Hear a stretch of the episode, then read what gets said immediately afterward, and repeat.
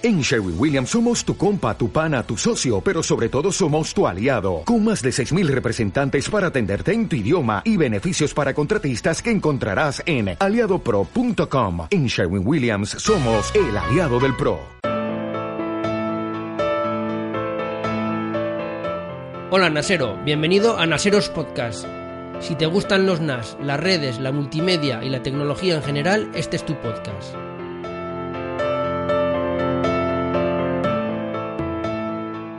Hola de nuevo Naseros, ya estamos de vuelta, ya me conocéis, yo soy Mac Hosan y vamos a hablar de cuándo es necesario cambiar el router. Antes de nada quiero hablar sobre unas preguntas que me habéis hecho esta semana respecto al protocolo Samba.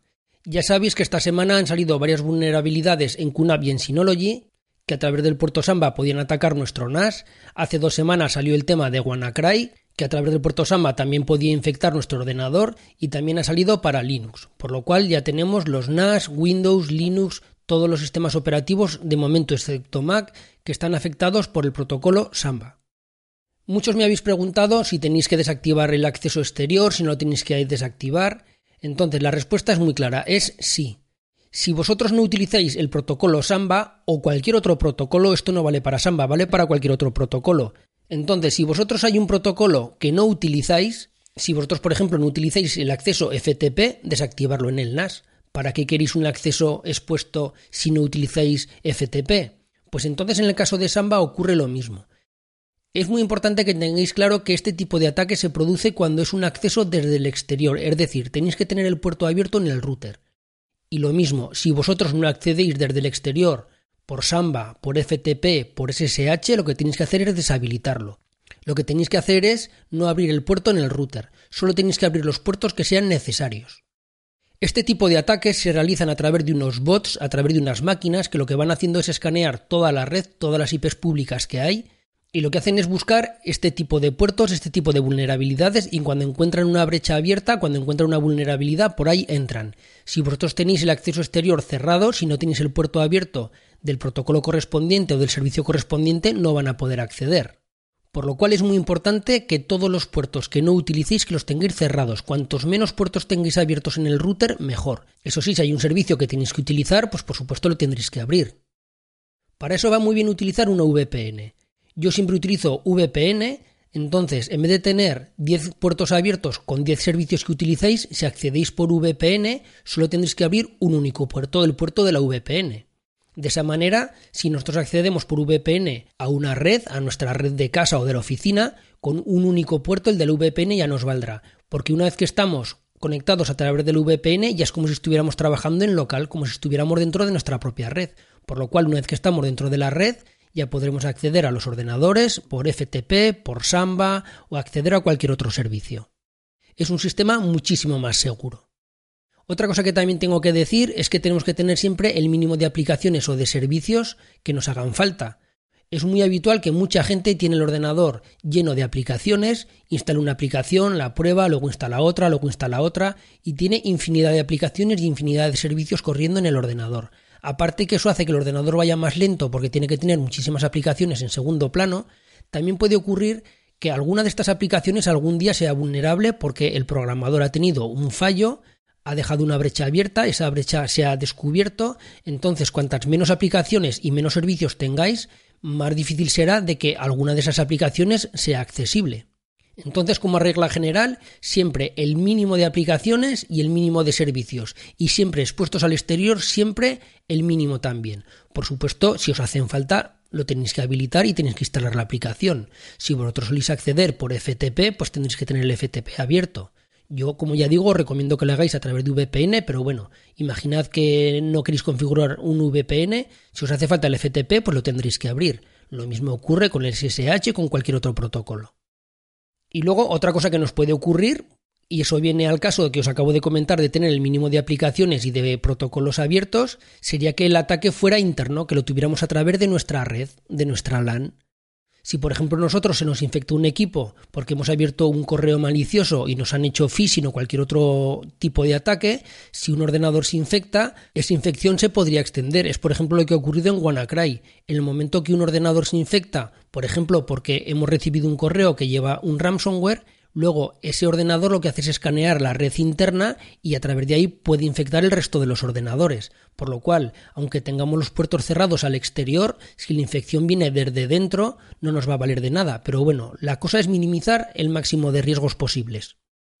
Y luego otra pregunta que me han hecho mucha gente es si es bueno cambiar los puertos por defecto. Ya sabéis, el FTP va en el puerto 21, el SAM va en el 445, el SSH en el 23. Entonces, la gente me preguntaba, pues eso, si era bueno cambiar el puerto. Aquí sí que tengo que decir que es bueno, pero no es infalible.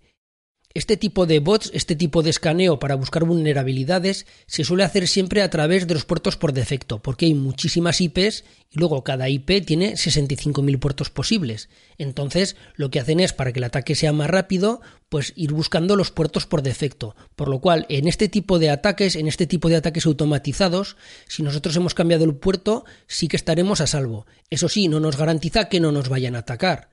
Porque un ataque bien hecho, aunque hayamos cambiado el puerto del FTP o de cualquier otro servicio, pues lo van a detectar igualmente y si ese puerto o, ese programa o ese servicio tiene una vulnerabilidad nos van a poder entrar igualmente. Pero bueno, por lo menos nos quitamos todos ataques automatizados. Es lo mismo que ocurre cuando en un router pues hacemos filtrado IP y hacemos otro tipo de cosas. Entonces, si el atacante es bueno, si es un buen hacker, aunque hagamos este tipo de cosas, no nos va a valer de nada. Pero por lo menos el típico roba wifi del vecino que se ha leído dos manuales en internet que no tiene mucha idea y solo sabe hacer dos o tres cositas, a ese sí que nos lo quitamos de encima, porque si va a intentar acceder a nuestra wifi y ve que no puede, como no tiene conocimientos, pues se va a ir a por otra wifi que sea más sencilla. Si el hacker es bueno, como ya os digo, por más que hagamos filtrado IP o que hagamos muchas otras cosas que ya hemos comentado más de una vez, no nos va a valer de nada. Entonces, como ya digo, como resumen, siempre tener la mínima superficie de exposición y luego, por supuesto, tener cuidado dentro de nuestra red interna de no infectarnos porque una infección se puede extender dentro de la red. Y ahora vamos al tema de hoy, que es cuándo es necesario cambiar el router. Cuándo es aconsejable cambiar el router de la operadora por otro router mejor. Es una pregunta muy recurrente que recibo casi todos los días de gente pues que la red le va mal, que le va mal la wifi, que tiene problemas de conexión. Entonces me preguntan si es recomendable cambiar el router de la operadora o no y por qué tipo de router. Entonces voy a deciros mi opinión, lo que yo pienso, cada cual tendrá su opinión, pero bueno, yo os voy a dar una pequeña guía con lo que yo pienso. Tened en cuenta que hoy en día el wifi dentro de una red es algo importantísimo. De hecho, muchísimos ordenadores hoy en día ni siquiera vienen con puerto de red, vienen solo con Wi-Fi. Ya sabéis que muchos ordenadores no tienen este puerto Ethernet y si queremos conectar un cable de red tenemos que colocar un adaptador. Tendremos que colocar un adaptador por de Ethernet a Thunderbolt, a USB-C, a USB, como sea. Entonces, como ya digo, hoy en día las Wi-Fi tienen un papel muy preponderante dentro de una red, bien sea doméstica o de una oficina. Luego eso sin contar la cantidad de dispositivos móviles que tenemos, que esos no llevan cable de red. Entonces, muchísima gente ya ni siquiera utiliza un ordenador. Lo que hacen es navegar a través de un tablet o a través de un smartphone. Hace años, cuando las velocidades de Internet eran muy lentas, cuando la velocidad era por ADSL, aunque estuviera el protocolo N y los routers fueran malos, aunque la red estuviera mal, aunque nos llegara poca potencia de señal, pues aunque en vez de los 54 nos llegaran 10 o 12, si nosotros teníamos contratada una velocidad de 2 o 3 megas, daba igual porque podíamos aprovechar el 100% de la red. Hoy en día con las redes de fibra con 200 y 300 megasimétricos es muy importante tener una buena capacidad wifi para poder aprovechar toda esa velocidad que nos da nuestra operadora. Entonces, ahora sí, el tener un buen wifi, el tener un buen router va a ser algo muy importante. Es muy habitual que mucha gente me pregunte que ellos tienen 200 o 300 megasimétricos contratados, pero que realmente a su ordenador les llega 15, 10, 20, 30 megas, aunque ellos tengan contratados los 300. Hacen un test de velocidad y les da 15 megas por segundo. Entonces ahí sí que tienen un problema de cobertura wifi tengo que diferenciar que no es lo mismo la LAN o la red interna que luego la red externa o el acceso a Internet. Para la red interna, para la LAN, podemos por ejemplo utilizar un switch. Yo de hecho hace años cuando tenía DSL, yo tenía contratado una velocidad que me daba medio mega de subida y un mega de bajada, pero sin embargo toda mi red iba a través de un switch gigabit, por lo cual mis ordenadores y mis NAS iban todos a velocidad gigabit iban muy rápidos. Eso sí, cuando luego yo tenía que salir al exterior y tenía que hacer una navegación o tenía que conectarme desde el exterior a mi NAS o a cualquier dispositivo, sí que iba a la velocidad que tenía contratada, que era malísima. Pero dentro de mi red sí que iba a una velocidad gigabit.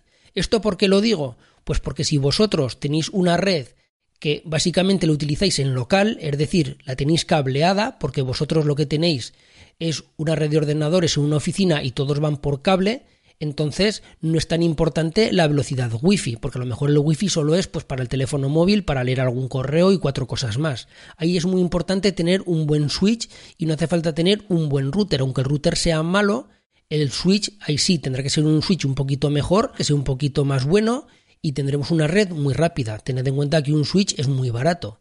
Luego ya si queremos ir a un switch que sea gestionable ya es un poquito más caro, pero para tener una red bien dimensionada, una red interna, no hace falta gastarse mucho dinero en un switch.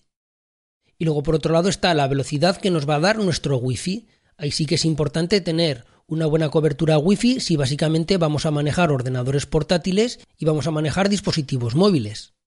Si como es el caso de mucha gente, básicamente no utilizan el ordenador o lo utilizan muy poquito pero utilizan dispositivos móviles o no tienen un ordenador de sobremesa y lo que utilizan son ordenadores portátiles, ahí sí el tener un buen router, que sea un router con una capacidad wifi buena, es importantísimo. Por lo cual tenemos que diferenciar si vamos a hacer uso de la wifi o vamos a hacer uso de una red cableada. En el caso de una red cableada, incluso podemos utilizar un switch que sea gestionable y si nuestros equipos lo permiten, podemos utilizar Link Aggregation. Ya expliqué lo que era, tenéis los tutoriales y así podremos aumentar muchísimo más la velocidad de la red. Ni siquiera iremos a velocidad gigabit, sino que podremos ir por encima de la velocidad gigabit. Generalmente los routers de las operadoras son muy malos. Yo de hecho el mío ya lo he cambiado. Ya, ya sabéis que yo hice unos tutoriales donde explicaba cómo cambiar el router de la operadora por un router propio, luego lo explicaré más detenidamente más adelante en el podcast. Entonces tenéis que valorar eso, si vuestro router os hace el papel que os hace falta o si os queda corto. También no es lo mismo alguien que hace backups en un NAS, que hace un uso muy intensivo de la red porque tiene un NAS, porque tiene varios ordenadores conectados en red, por infinidad de circunstancias, que alguien que hace un uso muy casual. Alguien pues que lo único que hace es de vez en cuando mirar el Facebook, el Twitter, eh, leer la prensa. Entonces tenéis que valorar ahí si os hace falta cambiar el router o no. Si se os queda corto, si veis que tenéis problemas de navegación, entonces sí que tendréis que cambiarlo.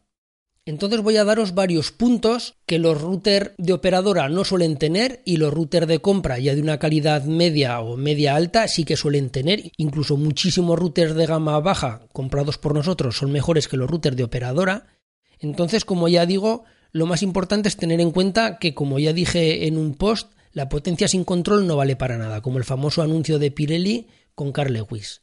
Entonces, si nosotros tenemos contratada una velocidad muy alta, tenemos 300 megasimétricos, además tenemos muchos dispositivos conectados dentro de nuestra red y todo eso lo tiene que gestionar un router de operadora, un router muy malo, todo va a ir lento. Vamos a tener muchos problemas y toda esa potencia que tenemos en teoría no la vamos a poder aprovechar. Entonces, para empezar, los routers de gama media y gama alta suelen tener una mayor capacidad para manejar datos. Tienen un throughput muy alto. El throughput de un router o el throughput de un switch es básicamente el volumen de trabajo, la cantidad de información o la cantidad de paquetes que pueden ir o que puede manejar ese dispositivo.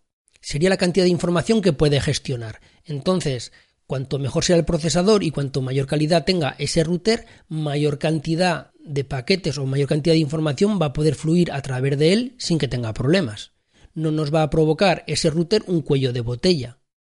Entonces el throughput de un router bueno siempre va a ser muchísimo mayor que el de un router malo. Eso está claro. Y eso es independientemente de que vaya a través de la red cableada o que vaya a través de Wi-Fi. Son datos que van a pasar a través del router, sea de una manera o sea de otra. Luego, en cuanto a la Wi-Fi, bueno, Wi-Fi ya sabéis, para los que sois de fuera de España, todos que me escuchéis de fuera de España, que realmente deberíamos decir Wi-Fi, pero aquí en España, por costumbre, siempre se ha dicho Wi-Fi. Lo decimos tal como se lee. Pero bueno, los que seáis de fuera, que sepáis que cuando yo digo Wi-Fi, realmente es la Wi-Fi. Entonces, la Wi-Fi de los routers, estamos otra vez en lo mismo. Ahora ya muchos routers de operadora ya son dual band y tienen conectividad AC. Eso es muy importante siempre y cuando nuestros dispositivos que se vayan a conectar también sean AC y soporten los 2,4 y los 5 GHz. Pero luego, dentro de que sean dual band y de que sean AC, es muy importante también eso que habréis visto escrito muchas veces que pone MIMO 2x2, MIMO 3x3, MIMO 4x4. eso influye mucho en la velocidad de la Wi-Fi. Entonces no es lo mismo que el router sea mimo a que sea su mimo. MU quiere decir múltiple user y SU quiere decir simple user. Entonces la cantidad de dispositivos que pueden gestionar a la vez un tipo de router u otro es distinto. Porque muchas veces lo que ocurre es que un dispositivo lo que hace es ralentizar toda la red. Cuando vamos a través de un router que es su mimo, si tenemos varios ordenadores muy rápidos, que tienen una wifi muy rápida, muy potente, que tienen varias antenas, y entre medio tenemos un dispositivo móvil muy barato, muy malo, ese dispositivo móvil va a ralentizar toda la red. Eso lo explicaré más adelante en otro podcast que tengo preparado hacer específico sobre Wi-Fi. Explicaré qué es el TDMA, explicaré por qué ocurre esto, pero nos tenemos que quedar con la idea de que si tenemos muchos dispositivos que van a distintas velocidades, cada uno tiene, por decirlo de alguna manera, una velocidad wifi distinta de otra, todos los dispositivos van a ir a la velocidad del más lento, por lo cual, si tenemos, por ejemplo, un ordenador portátil de última generación muy muy potente y en la misma red hay un dispositivo móvil muy malo, un dispositivo móvil muy barato, por ejemplo, lo típico que le hemos comprado un teléfono muy barato al niño, ese dispositivo va a ralentizar toda la red. Muchas veces me preguntáis cómo puede ser que yo tenga un portátil que es dual band, 5 GHz, AC, que es ultra potente, que las características del fabricante me dice que tiene una velocidad de 1300 megabits por segundo y sin embargo me va muy lento. Pues precisamente es por eso, porque el router es un su-mimo y no un mu-mimo. Ahora no me voy a poner a explicar esta tecnología porque, como ya digo, haré un especial sobre Wi-Fi solo para explicar todos tipos de tecnología que hay y cómo configurar una Wi-Fi bien configurada. Entonces, de momento lo dejo ahí, que no es lo mismo ir con un router bueno que con un router malo. Luego, muchas veces, los routers de las operadoras vienen capados. Son routers que pueden hacer muchas cosas, pero que la operadora no le interesa y a través del firmware que tiene instalado, ese router hace la mitad de cosas que podría hacer. Eso se ve muy claro cuando tú compras un router de una marca que es el mismo router que tiene la operadora y lo compras en el mercado libre, lo compras en una tienda o te lo envía tu operadora. O como ya expliqué también en otro vídeo, cuando a un router le cambiamos el firmware y es capaz de hacer muchísimas más cosas de las que podía hacer cuando ese router nos lo envió la operadora. Si es capaz de hacerlo es porque lo podía hacer porque aunque le cambiemos el firmware, si no es posible de hacerlo, no es posible. Si yo le cambio el firmware a un coche, si tiene un motor de una potencia, jamás iría a 300 por hora, por más que le cambie el firmware al coche. Por esto ocurre lo mismo, que ya directamente viene encapador de fábrica. Entonces, cuando colocamos un router comprado libre, un router neutro que nosotros compramos en una tienda, ahí no vienen encapados, ahí ya podemos hacer todo lo que en teoría puede hacer ese router. Luego otra ventaja que tienen estos routers neutros es que son muchísimo más configurables, que podemos tener estadísticas que nos dan muchísimas más opciones que un router de operadora. Eso sin contar con que muchos de ellos tienen unas aplicaciones móviles que van muy bien para controlarlos. Es decir, cada vez que tenemos que cambiar un parámetro del router o queremos ver la gente que hay conectada o queremos ver una estadística, no tenemos que ir al ordenador, acceder al router y mirarlo a través de ahí, directamente desde el teléfono móvil, independientemente que estemos dentro de casa o fuera de casa, podemos acceder al router, ver la gente que hay conectada, podemos cambiar parámetros, podemos ver estadísticas, podemos hacer infinidad de cosas.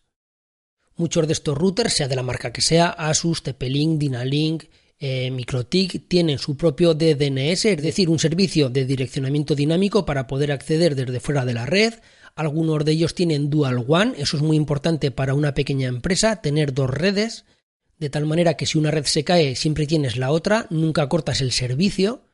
Y luego estos routers suelen tener muchas más actualizaciones que los routers de operadora.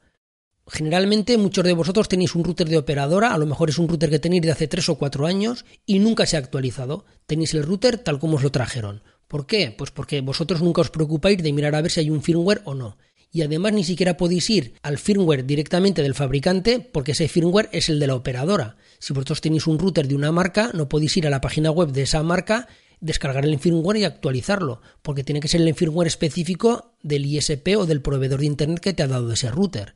Entonces los routers neutros, los routers de otra marca, si es una marca medianamente buena, es muy habitual que cada 2, 3, 4 meses como máximo sacan un nuevo firmware, lo van parcheando, le van dando nuevas funciones, entonces eso está muy bien, porque tenemos un router que poquito a poco lo van mejorando y cada vez es un poquito mejor. El router de operadora que tienes hoy está exactamente igual que como lo tenías hace 3 años. Luego, generalmente en los routers neutros de gama media se les puede configurar un servidor o un cliente VPN.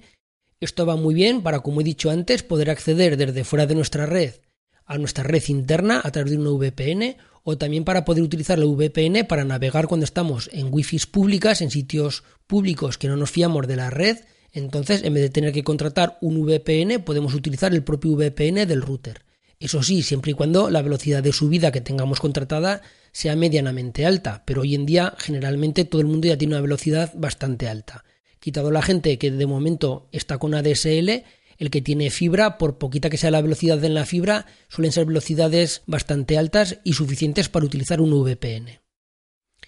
Y luego algo muy importante es que generalmente los routers de las operadoras tienen grandes problemas cuando ya son unas redes un poquito más complicadas, sin ser grandes redes, pero por ejemplo en una pequeña oficina, en una pyme, o para gente que da servicio en una cafetería, en un bar, en, una casita rural.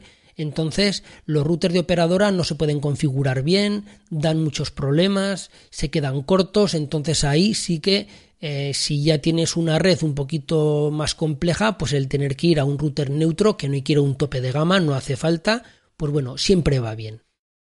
Entonces en estos casos yo siempre digo que lo mejor es quitar el router de la operadora y poner un router neutro propio, ya en función de las necesidades de cada uno y del dinero que tenga cada uno, se lo comprará mejor o peor, pero generalmente siempre va a ser muchísimo mejor que el router que tengas de operadora.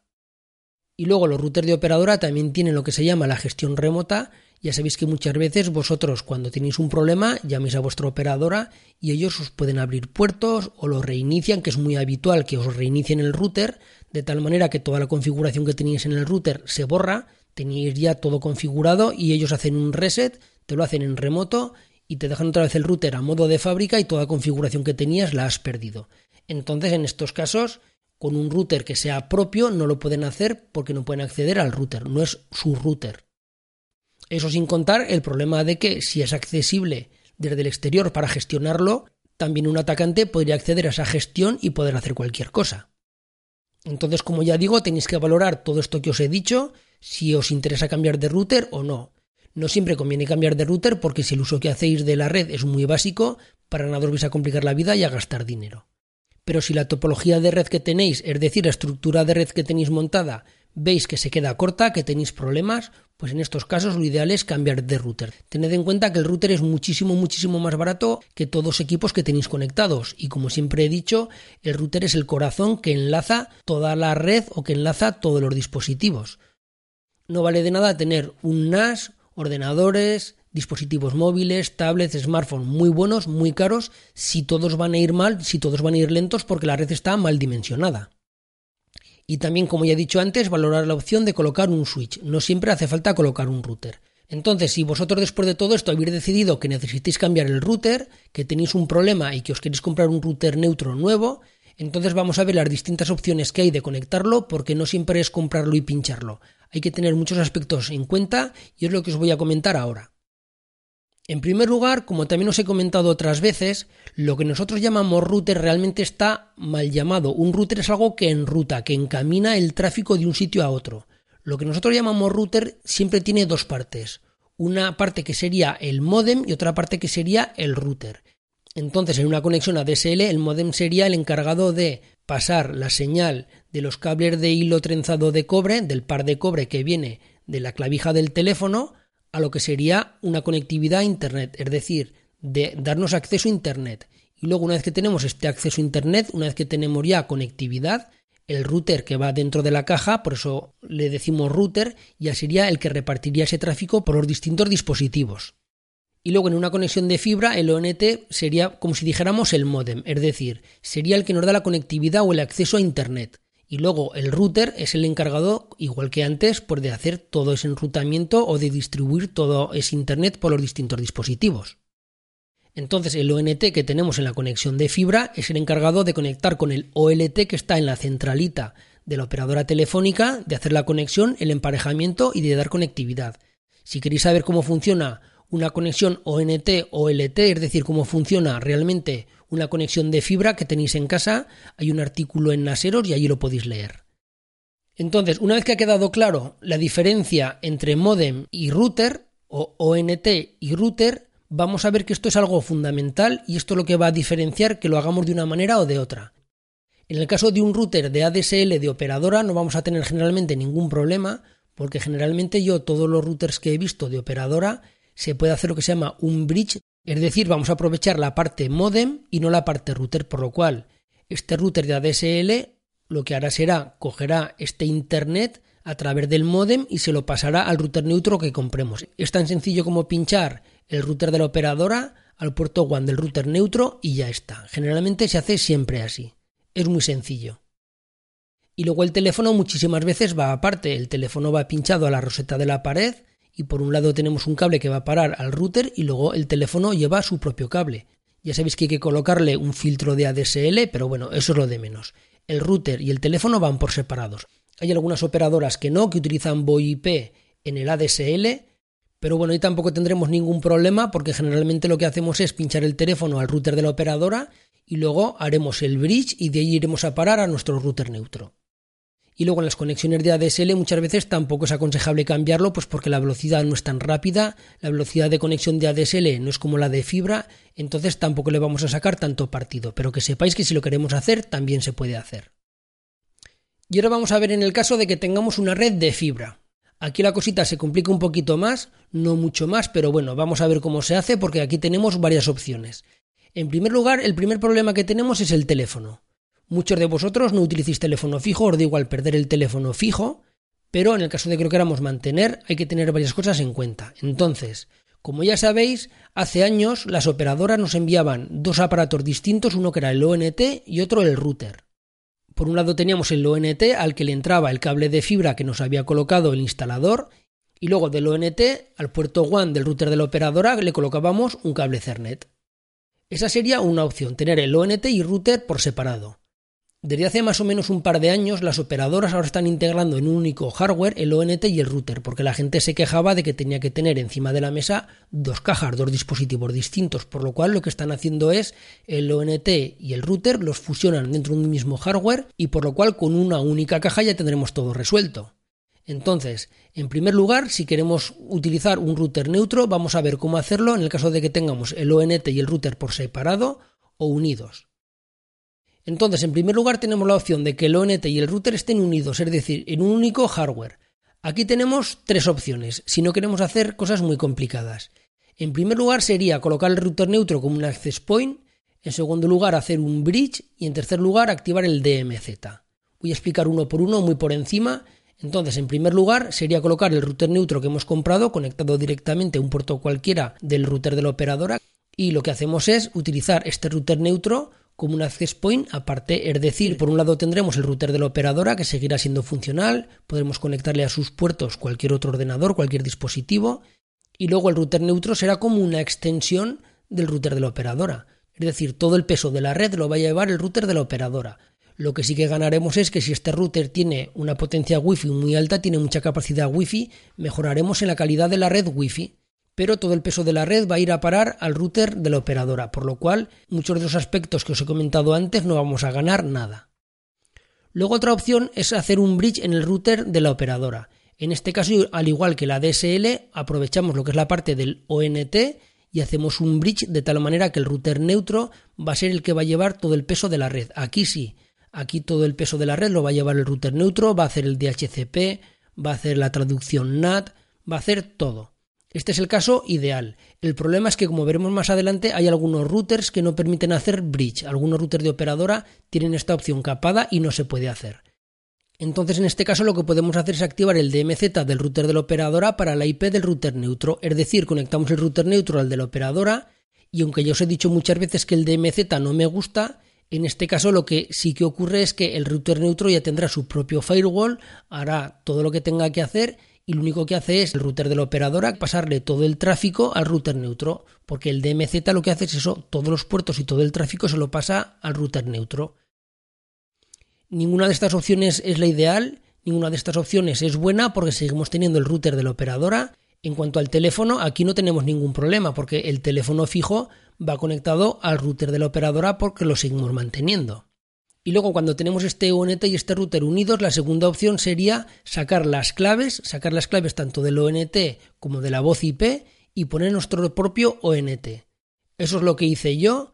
Yo extraje las claves del ONT, extraje las claves de conexión, extraje las claves de la voz IP y monté mi propia red, monté mi propio sistema. Me compré un ONT, me compré un router neutro, por lo cual tengo pleno control sobre mi red.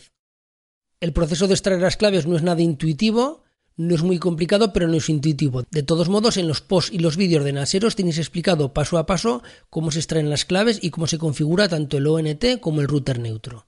Entonces, en este caso, ahora sí, tenemos nuestro ONT, tenemos nuestro router neutro y tenemos el problema del teléfono.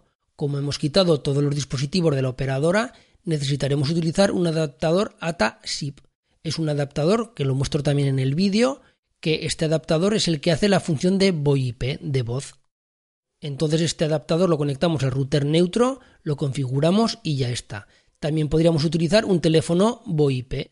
En vez de utilizar este adaptador podemos comprar un teléfono, aparentemente son teléfonos fijos exactamente igual que un teléfono convencional, pero ya tiene conectividad VoIP. Además suelen ser teléfonos que están bastante más avanzados porque son teléfonos que están más cerca de un smartphone que de un teléfono tradicional de un smartphone lo que es la parte teléfono. Por supuesto, son teléfonos que no se le pueden instalar juegos ni aplicaciones, pero sí todo el tema de agendas, todo el tema de, de rellamadas, todo esto. Muchos de ellos llevan pantallas táctiles o llevan unas configuraciones que son más fáciles de utilizar que un teléfono fijo. Y luego el siguiente caso es cuando el ONT y el router de la operadora vienen por separado. En vez de venir en una única pieza, vienen con dos hardwares independientes. Entonces, en este caso es muchísimo más sencillo porque ya tenemos la conectividad aprovechando el propio ONT de la operadora y es tan sencillo como quitar el router de la operadora y colocar el nuestro, porque el ONT ya tiene conectividad a Internet. Entonces colocamos el router neutro conectado al ONT y ya tenemos Internet. Y en cuanto al teléfono fijo, para no perder el teléfono fijo, tenemos dos opciones que el ONT sea el que tenga la conectividad VoIP, es decir, que el teléfono fijo se conecte a través del cable RJ11 que lleva incorporado el ONT, por lo cual no hay que hacer nada, pinchamos el teléfono al ONT y listo. De esta manera tendremos el ONT al cual le conectaremos el teléfono fijo y el router neutro. Y si el teléfono fijo no va conectado al ONT, que va conectado al router, al router de la operadora, en este caso la instalación es un poco más complicada porque necesitaremos mantener un dispositivo más, pero es muy sencilla. Lo que hacemos es conectar al ONT nuestro router neutro, así ya tenemos internet y luego lo que haremos será aprovechar la parte VoIP del router de la operadora. De esta manera lo que hacemos es conectar el router de la operadora al router neutro, anularemos todo lo que es la parte de internet, todo lo que es la parte de wifi y todo lo que es la parte de enrutamiento y mantendremos solo lo que es la parte de VoIP por lo cual lo que tendremos será el teléfono fijo conectado al router de la operadora y el router de la operadora conectado al router neutro, el cual a su vez está conectado al ONT. Y así, de esta manera, hemos cubierto todas las posibles configuraciones que hay.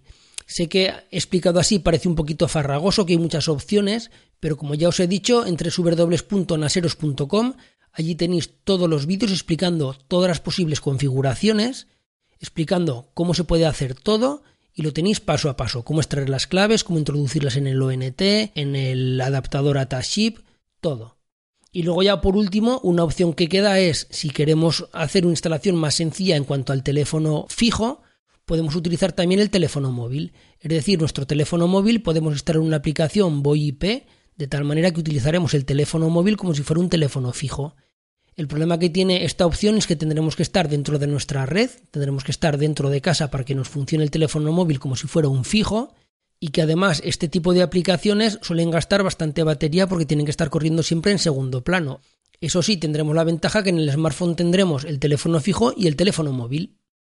Bueno, pues entonces esto ha sido todo por hoy. Nos escuchamos en el siguiente podcast. Recuerda que si quieres más información puedes ir a www.naseros.com Allí ya sabéis que tenéis información sobre NAS, sobre redes, sobre multimedia. Y si te ha gustado el podcast y quieres que este podcast tenga mayor difusión, es tan sencillo como escribir un comentario y una valoración en iTunes y si no en iBox. Bueno, pues nos escuchamos en la próxima. Un saludo y adiós.